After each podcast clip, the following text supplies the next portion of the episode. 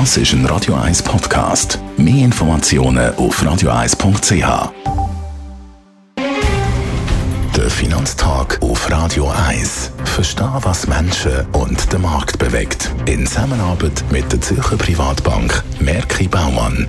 www.merkibaumann.ch Gerard Piasco, Anlagechef bei der Privatbank Merki Baumann. Wie sieht eigentlich der Jahreswechsel traditionell an der Wall Street aus?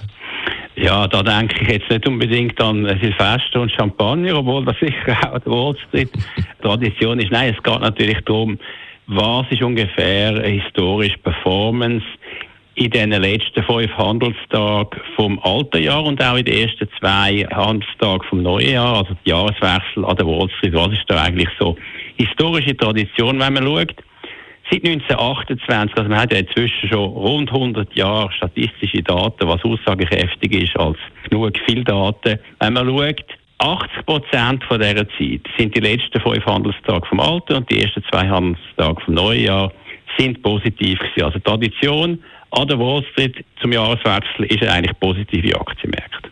Ist das nach einem schon guten 18 Jahren jetzt anders? Das kann man sich natürlich fragen. Wir haben ja über 20 Prozent schon ähm, vor dem Dezember gesehen an starken Performance im S&P 500.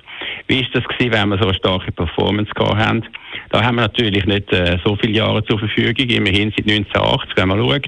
Hat es zehn Fälle gegeben, wo der S&P 500, also der amerikanische Aktienindex von den 500 grössten US-Unternehmen 20 Prozent oder mehr positiv war und in die letzte Handelswoche gegangen ist. Und man kann sagen, in neun von diesen zehn Fällen sind die letzten Handelstage und die ersten zwei vom Jahr insgesamt dann auch positiv rausgekommen. Abschließend, wie steht es im Dezember eigentlich mit der Volatilität?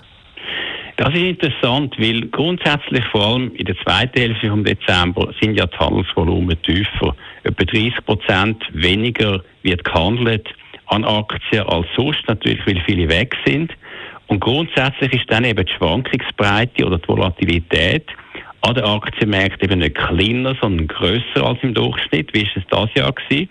Wir haben auch relativ hohe Volatilität gehabt. Natürlich nicht so stark, wie man zum Beispiel sich erinnert, im 2018 war ja ganz extrem gewesen, oder auch natürlich in den Krisenjahren 2008 oder 2000. Aber insgesamt auch da der Dezember, tiefere Volumen, höhere Volatilität ist normal an der Wall Street. Besten Dank, Gerard Biasco, Anlagechef bei der Privatbank Merki Baumann. Der Finanztag gibt es auch als Podcast auf radioeis.ch. Präsentiert von der Zürcher Privatbank Merki Baumann. www.merkibaumann.ch